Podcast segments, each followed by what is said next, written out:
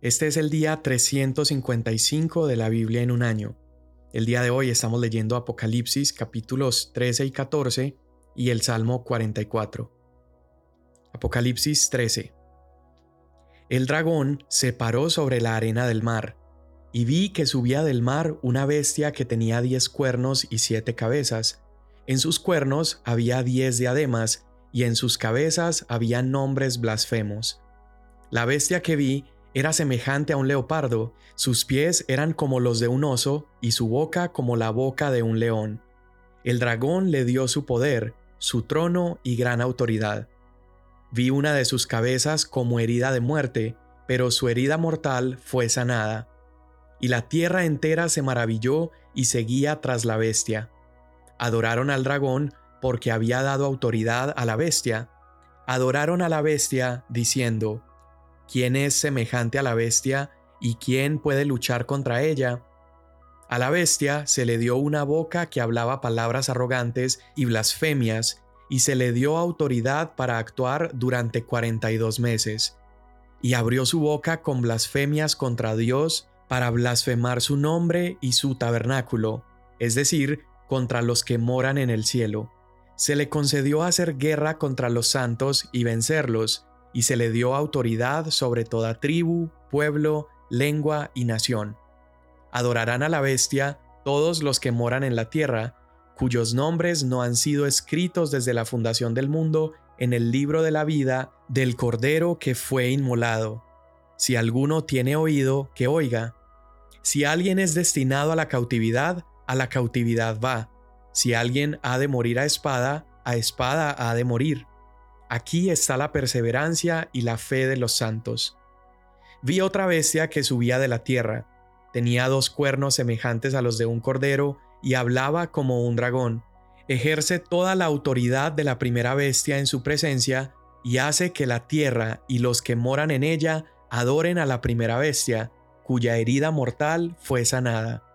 También hace grandes señales, de tal manera que aún hace descender fuego del cielo a la tierra en presencia de los hombres. Además, engaña a los que moran en la tierra a causa de las señales que se le concedió hacer en presencia de la bestia, diciendo a los moradores de la tierra que hagan una imagen de la bestia que tenía la herida de la espada y que ha vuelto a vivir. Se le concedió dar aliento a la imagen de la bestia para que la imagen de la bestia también hablara y diera muerte a todos los que no adoran la imagen de la bestia. Y hace que a todos, pequeños y grandes, ricos y pobres, libres y esclavos, se les dé una marca en la mano derecha o en la frente, para que nadie pueda comprar ni vender, sino el que tenga la marca, la cual es el nombre de la bestia o el número de su nombre. Aquí hay sabiduría. El que tiene entendimiento, que calcule el número de la bestia, porque el número es el de un hombre, y su número es 666.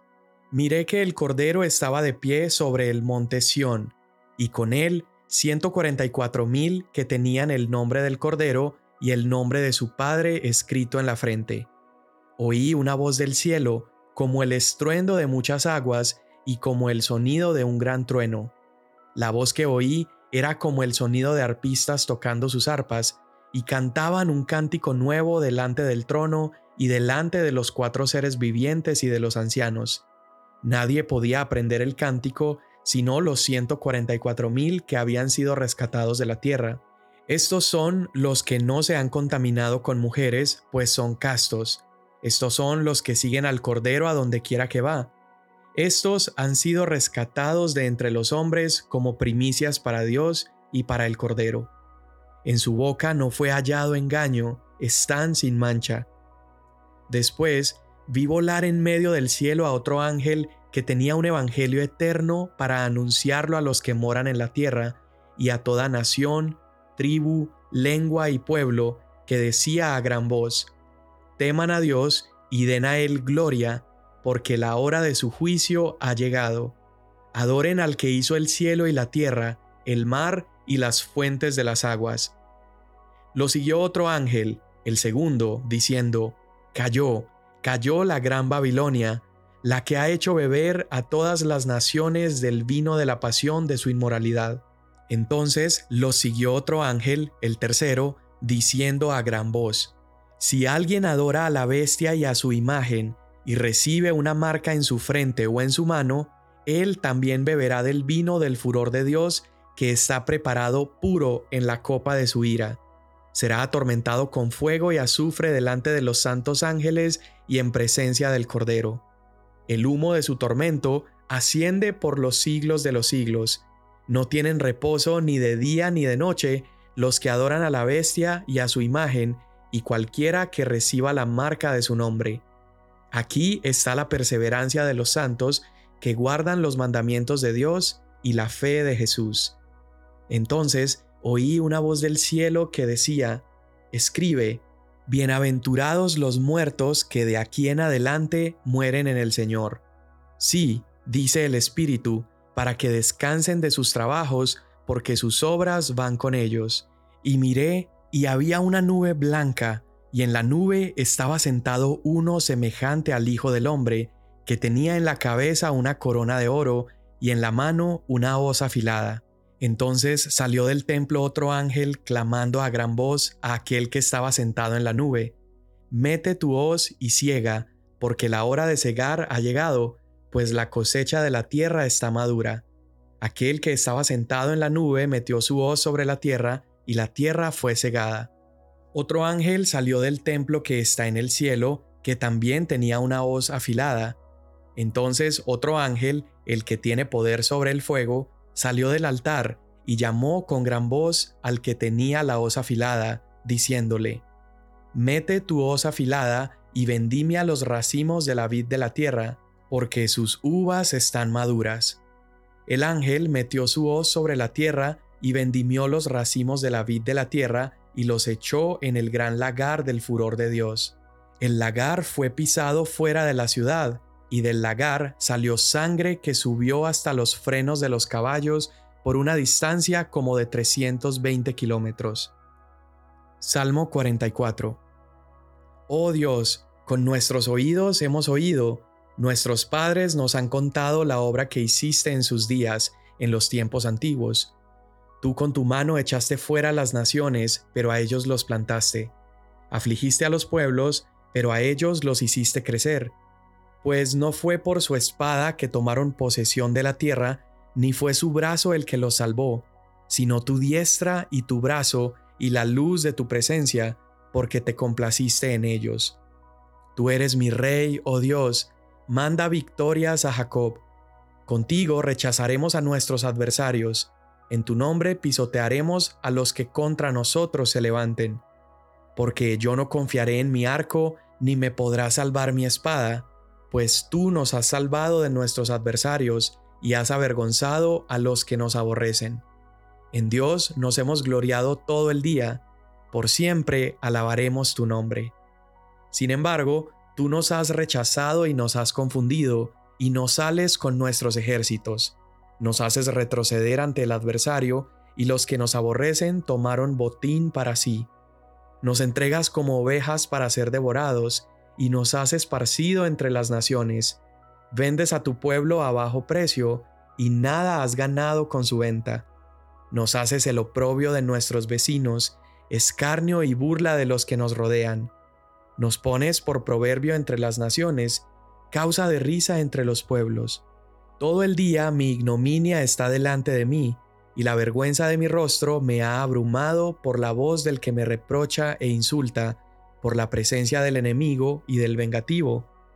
Todo esto nos ha sobrevenido, pero no nos hemos olvidado de ti, ni hemos faltado a tu pacto. No se ha vuelto atrás nuestro corazón, ni se han desviado nuestros pasos de tu senda. Sin embargo, nos has quebrantado en la región de los chacales, y nos has cubierto con la sombra de la muerte. Si nos hubiéramos olvidado del nombre de nuestro Dios, o extendido nuestras manos a un Dios extraño, ¿no se habría dado cuenta Dios de esto? Pues Él conoce los secretos del corazón, pero por causa tuya nos matan cada día, se nos considera como ovejas para el matadero. Despierta, ¿por qué duermes, Señor? Levántate, no nos rechaces para siempre. ¿Por qué escondes tu rostro y te olvidas de nuestra aflicción y de nuestra opresión? porque nuestra alma se ha hundido en el polvo, nuestro cuerpo está pegado a la tierra. Levántate, sé nuestra ayuda y redímenos por amor de tu misericordia. Amén. Bien, continuamos con el libro Apocalipsis y el capítulo 13 nos introduce a esta bestia que sale del mar y comienza a hablarnos de alguien que va a recibir poder, va a recibir trono y va a recibir gran autoridad de parte del propio Satanás. Vamos a ver también cómo será adorado como si fuera un dios y muchas personas se van a maravillar y van a comenzar a seguirlo.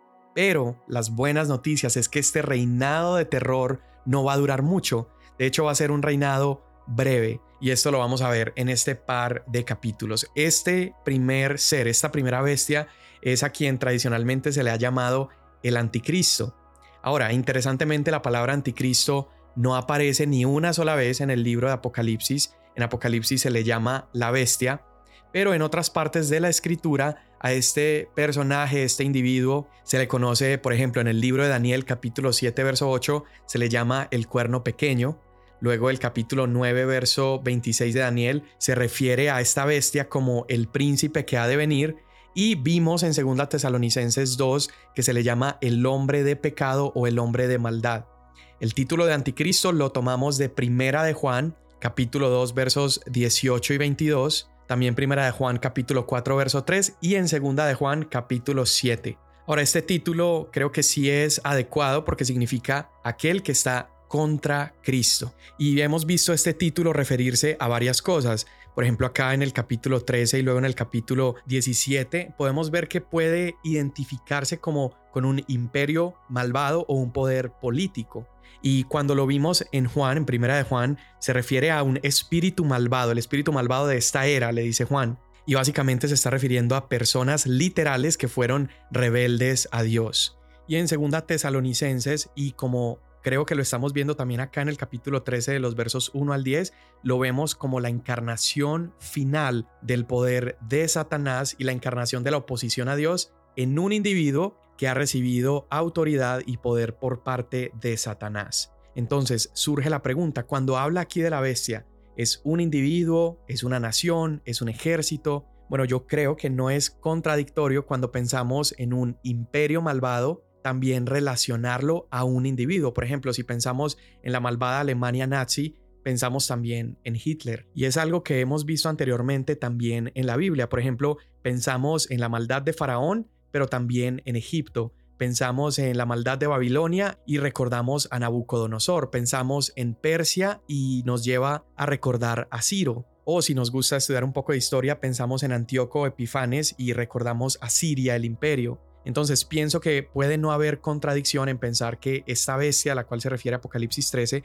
es tanto un individuo como un movimiento detrás del individuo. Ahora, algo que me parece que está muy claro es que la enseñanza bíblica de aquí Apocalipsis 13 acerca del anticristo no está tanto pretendiendo que provoque en nosotros especulación acerca de quién es este individuo y cuál presidente podrá ser y dónde van a ser y cómo podemos evitar que esta persona se levante, porque creo que hay personas que gastan más tiempo en eso que en fortalecer su propia vida espiritual en el Señor. Más bien creo que el propósito de este texto es enseñar a cada generación acerca de qué es lo que hacen los anticristos y cómo trabajan cuando son capacitados y desplegados por Satanás, que lo vemos representado aquí como un dragón. Así que esta palabra ha sido relevante tanto para los que murieron sin haber visto la segunda venida de Jesús, porque en cada generación ha habido personas que se levantan con el espíritu del anticristo, como nos enseñó Juan, pero sin duda va a ser absolutamente relevante para comprender este poder maligno y este personaje que se va a levantar en los últimos tiempos. Y en todo el capítulo se nos van a presentar dos bestias, el primero que es el anticristo o la bestia del mar, y la segunda bestia que se nos muestra tradicionalmente se le ha conocido como el falso profeta o la bestia de la tierra. Y fíjate cómo estos tres personajes, el anticristo, el falso profeta y el dragón, están de alguna manera tratando de constituir como una falsa trinidad. Porque eso es lo que hace Satanás. Satanás quiere falsificar a Dios Padre el anticristo quiere tratar de falsificar al Hijo y el falso profeta viene a falsificar al Espíritu Santo, porque vamos a ver que el trabajo del falso profeta es apuntar, es mostrar el camino hacia el anticristo. Entonces, de alguna manera está tratando de copiar o imitar lo que hace el Espíritu Santo. Y bueno, vamos a tratar de entender un poco esta primer bestia. Dice que tiene 10 cuernos. Hemos visto anteriormente en la palabra que cuernos habla acerca de gran poder y tiene también siete cabezas. Y eso podría referirse también a que tiene gran poder, pero también tiene estas connotaciones añadidas de ferocidad o gran inteligencia. Y luego esas 10 diademas que está portando transmiten autoridad, transmiten influencia, tal vez política, mucho poder e influencia. Pero por favor recordemos que es literatura apocalíptica y aunque el resto de la escritura nos ayude a interpretar esto por tantas veces que hemos visto coronas, cabezas, cuernos, tenemos que ser cuidadosos de no ser dogmáticos o pensar que es definitivo lo que estamos diciendo. Así que dicho eso, advirtiendo el hecho de que tenemos que ser cuidadosos con nuestra interpretación, si vamos al capítulo 17 vemos que habla también de esta entidad malvada, pero en lugar de siete cabezas habla como si fuera siete montañas o siete colinas, que son las colinas que caracterizan a la ciudad de Roma. Y también se habla de siete reyes o siete reinos, entonces podría incluso representar alianzas políticas. Entonces hay varias interpretaciones, pero lo que es seguro es que nos habla de poder y nos habla de autoridad. Y se dice que en estas cabezas hay nombres blasfemos. Así que esa autoridad de esa bestia se le da para, al igual que muchos emperadores romanos y otros reyes que han gobernado la tierra, blasfemen de manera arrogante en contra de Dios. Y luego Juan en el verso 2 comienza a describir a la bestia y empieza a usar imágenes del libro de Daniel, capítulo 7, donde está describiendo estos imperios antiguos. Dice que es semejante a un leopardo, que en Daniel esto representaba el imperio griego, que fue rápido en destrucción, Dice que parecía un oso, este representó al imperio medo-persa con su fuerza y su poder devorador, y luego parecía león, que representa en Daniel a Babilonia con mucha majestuosidad, pero también con poder y ferocidad. Y Juan está usando estos elementos simplemente para decirnos que todo esto lo está viendo en esa bestia final. Y además, esta bestia viene empoderada por el dragón, que es Satanás. Y Satanás le da tres cosas al anticristo, le da su poder, su trono y su autoridad. Ahora nos da un detalle muy importante y dice que su cabeza fue herida. Interesantemente esa palabra herida es la misma palabra que en griego se traduce como sacrificado.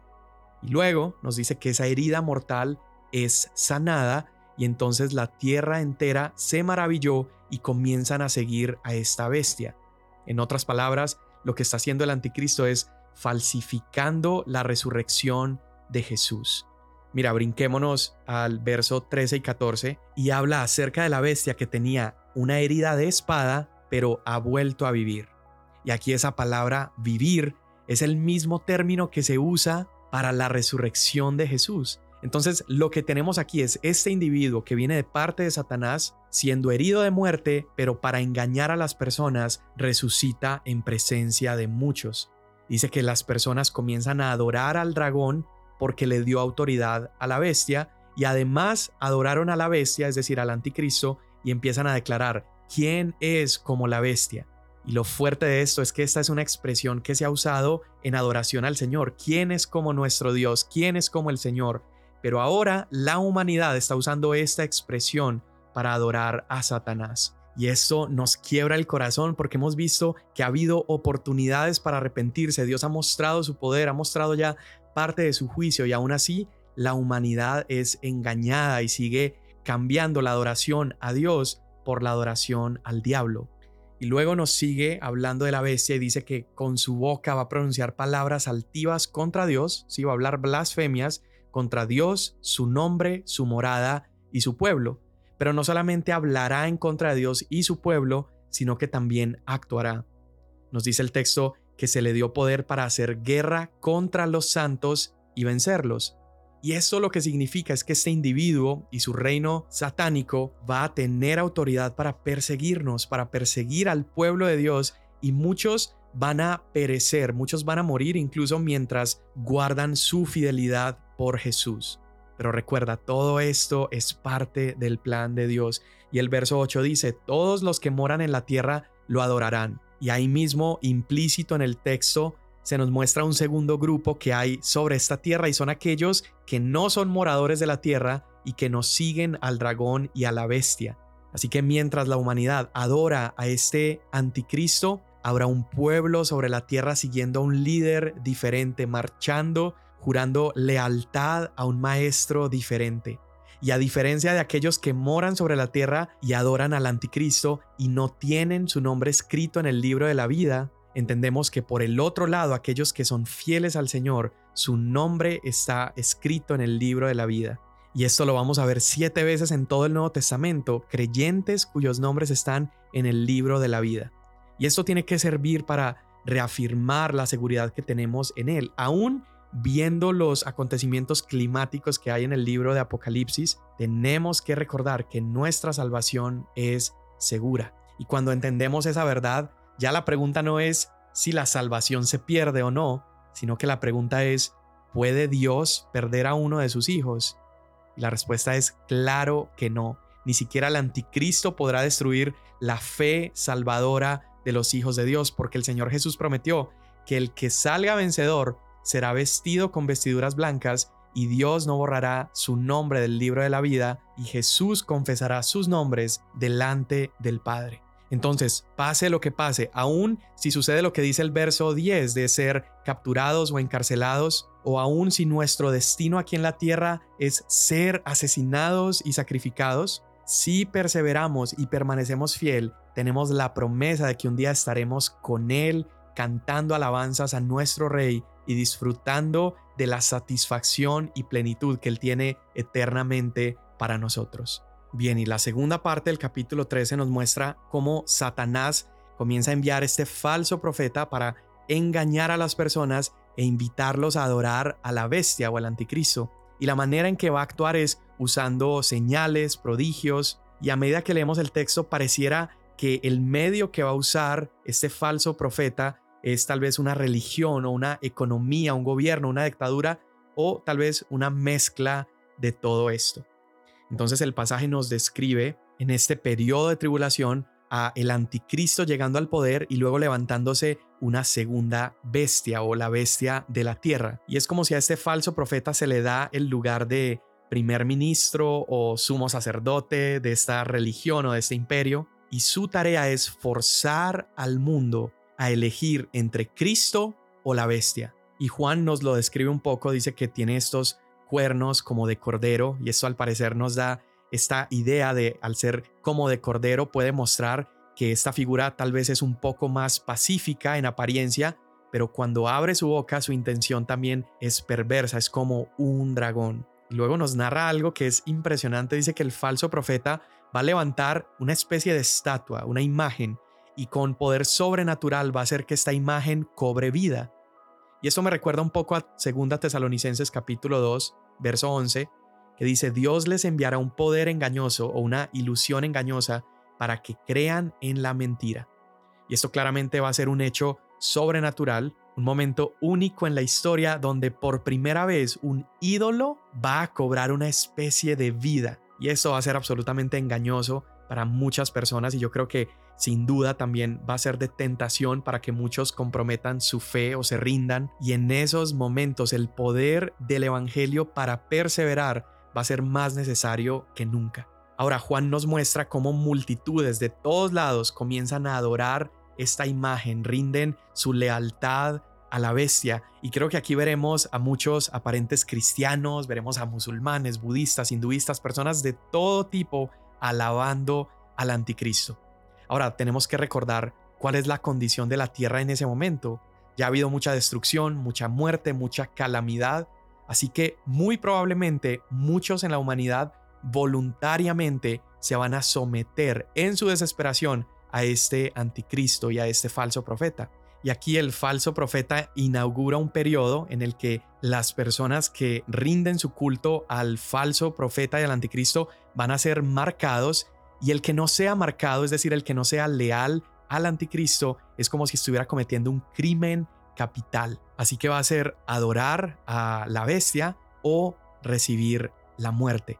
Y no sabemos exactamente a qué se refiere esta marca, no sabemos qué es, pero lo que sí sabemos es que está diseñada para marcar a aquellos que pertenecen al anticristo y esto les va a permitir realizar las transacciones diarias necesarias para vivir. Y acá me gustaría hacer un paréntesis porque he escuchado a personas mencionar que la marca es desde un microchip hasta incluso las vacunas, pero por favor quiero rogarte que no caigamos en especulaciones sin sentido, porque la evidencia más característica es que recibir esta marca va a implicar sí o sí una negación directa a Cristo y una sumisión declarada a Satanás. Entonces no puede tratarse de una cuestión médica que te pusieron sin saber y entonces quedaste marcado.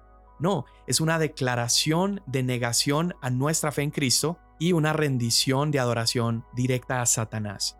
Ahora es difícil interpretar qué quiere decir este número que se menciona. Algunos han usado un antiguo juego hebreo de asignar numerología a las letras y usando entonces el 666 le han asignado este número tanto a presidentes de los Estados Unidos como emperadores y diversos personajes, pero especular tampoco nos ayuda para nada, de hecho tal vez hace más mal que bien.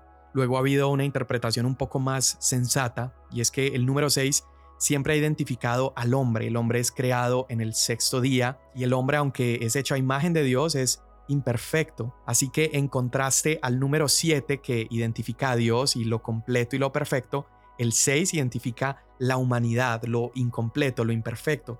Así que tal vez 666 se refiere a esta trinidad de imperfección, tres veces imperfecto.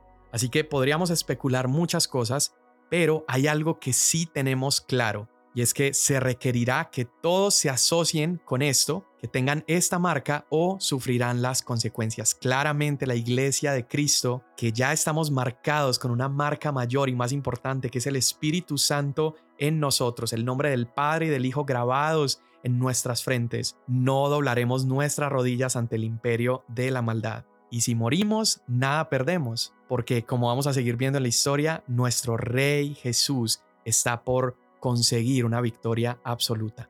Y mira cómo el capítulo 14 nos muestra este contraste a la realidad, mientras vimos por un lado los que son marcados por Satanás y por la bestia, por otro lado están los que están marcados por el Señor, los que portan su nombre en la frente, y aquellos que están marcados los vemos respondiendo en adoración a Dios.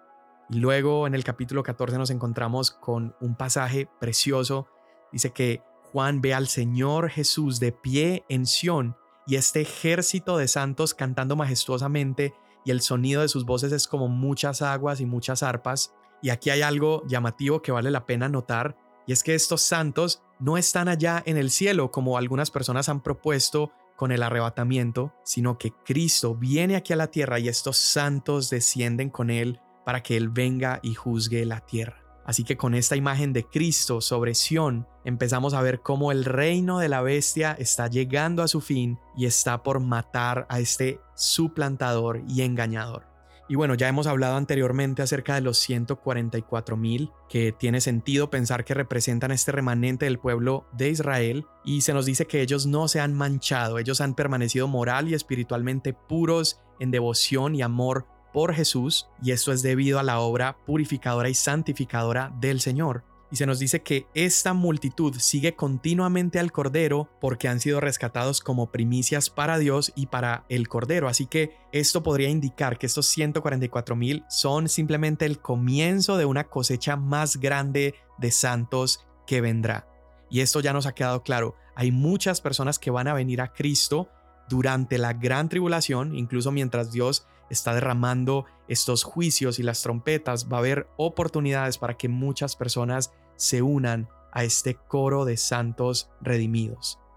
Y luego a partir del verso 6 del capítulo 14 vamos a ver estos seis mensajeros, estos seis ángeles que pronuncian maldiciones como bendiciones y hay una proclamación impresionante del Evangelio. Y vemos que todo ojo verá esta proclamación, todo oído oirá el Evangelio y vemos algo que nunca habíamos visto. Es la primera vez, la única vez que se dice que un ángel está predicando el Evangelio. Esta es generalmente nuestra tarea, pero aquí veremos este ángel proclamando las buenas noticias de Jesús por todo el mundo antes que llegue el fin. Dime si no ves en esto una muestra impresionante de la misericordia de Dios. y me parece que también es darle cumplimiento a esa profecía que da Jesús en Mateo 24, donde él dice, este Evangelio del Reino será predicado en todas las naciones y entonces vendrá el fin. Ahora, este ángel predica el Evangelio, pero por otro lado también los versos 8 al 13 nos muestran el destino eterno de aquellos que no son salvos. Nos muestra que será un fin desgarrador, aún peor que la muerte física, será un futuro oscuro, sin esperanza, y Juan se refiere a ellos como los que han bebido el vino de Babilonia, los que han experimentado su idolatría y su perversión, ellos experimentarán otro vino, que es el vino de la ira de Dios. Y mira cómo los versos 10 y 11 nos muestran esta imagen aterradora de la condenación eterna. Y me parece que estos versos no nos dejan lugar a pensar la posibilidad del universalismo o incluso el aniquilacionismo, que son posturas que proponen o que todos serán salvos en la humanidad o que no existe un castigo eterno para los incrédulos. Creo que es clara aquí esta imagen de un tormento eterno, un tormento sin fin. Y aquellos, vemos acá, aquellos que estarán en el infierno, aparentemente van a tener una conciencia constante y conocimiento de que ellos rechazaron a Dios. Ahora recuerda, Dios no quiere que nadie vaya al infierno, sino que Él quiere que todos se arrepientan. De hecho, por eso está este ángel aquí anunciando el Evangelio. Así que aquellos que terminan en el infierno fue porque escogieron su propio destino al rechazar la gracia de Dios que está disponible para todos nosotros a través de su Hijo Jesús. Veamos ahora el otro lado de esta realidad. Juan escucha esta voz del cielo que le dice que escriba permanentemente estas palabras y dice, bienaventurados los muertos que mueren en el Señor. Imagínate eso, bienaventurados, dichosos los que mueren en el Señor, porque allí podrán encontrar su descanso final. Así que vemos el destino eterno para ambas partes, tanto los que amaron al Señor estarán en descanso con Él en plenitud y los que se niegan a abrazar su gracia estarán en tormento eterno. Y finalmente vemos a Juan observando al Hijo del Hombre en una nube blanca y lo ve con una corona dorada de victoria en su cabeza y este que está viendo es el Señor Jesús. Aquí está nuestro Señor en un resplandor, una majestuosidad impresionante, con gran autoridad, con gran poder, y Juan lo ve con una hoz, este elemento que se usa para cosechar, y es una hoz afilada. Y luego un ángel que sale del templo en el cielo dice que ha llegado el momento de cosechar la tierra porque la tierra está madura. Y mira la sencillez con la que el verso 16 lo muestra. Dice, así que el que estaba sentado en la nube balanceó su hoz sobre la tierra y la tierra fue cosechada. Y esto quiere decir varias cosas. Es en ese momento donde se separa la paja del trigo, es decir, queda en evidencia quiénes son hijos y quiénes no lo son. Y la cosecha también indica que se acabó el tiempo de sembrar. En otras palabras, el ministerio de la misericordia termina y el sembrar la semilla del Evangelio ya no es una posibilidad. Dios dio una y otra vez la posibilidad de que las personas se arrepintieran, pero en este momento ya es demasiado tarde y la visión cambia de hablar de la cosecha de grano y ahora pasa a hablar de la cosecha de uvas. Y esta imagen de Dios cosechando uvas y pisando las uvas siempre ha sido una visión de la ira de Dios. Anteriormente las uvas se pisaban en el lagar y al pisar las uvas esa salpicadura del jugo se convierte en una imagen muy viva de la sangre. Y aquí esta cosecha de uvas nos va a empezar a hablar de la sangre de aquellos que serán destruidos, aquellos que se negaron a rendir lealtad al Señor a pesar de una y otra y otra oportunidad que el Señor dio. Y termina aquí el capítulo con una escena sangrienta, violenta, probablemente está haciendo referencia a esta guerra que profetiza Zacarías en el capítulo 14, que será esa guerra final que le pondrá fin a todas las demás guerras. Esta guerra que se le ha conocido como la guerra del el Armagedón, porque ocurre al lado del monte Megido. Monte en hebreo se dice Ar, así que Armagedón es Ar Megido, el monte de Megido. Y Juan aquí nos muestra el resultado de esto que más que una batalla es en realidad una masacre, donde todos los enemigos de Dios allí serán destruidos y Juan incluso nos muestra la cantidad de sangre para mostrar la magnitud de esta destrucción. Y hoy, mi amigo, mi amiga, solamente quiero terminar recordándote, aférrate a Jesús. Si tú aún no has conocido realmente al Señor, si tu vida se sigue pareciendo más al mundo que al Señor, hoy quiero recordarte porque no sé si volverás a escuchar otra invitación o otra advertencia al Evangelio. Quiero recordarte que confíes tu alma al Señor y si lo haces, Él promete para ti una vida eterna, serás salvo de la ira de Dios y disfrutarás para siempre sus promesas y su presencia. Si pones tu confianza en Él, entonces en este último gran día lo vas a ver, vas a ver a Jesús sentado en esa nube blanca con su corona dorada y vas a estar allí reunido adorándolo a Él. Pero por otro lado, si rechazas al Señor, si no abrazas su mensaje, el Evangelio, serás pisoteado como las uvas son pisoteadas en el lagar. Y cuando esto suceda, vas a querer clamar por misericordia, pero ya va a ser demasiado tarde porque el tiempo de sembrar ha terminado y será el tiempo de Jesús cosechar. Así que hoy le pido al Señor que te guíe, que traiga convicción a tu vida y te siga preparando para su venida. Amén. Mañana nos vemos.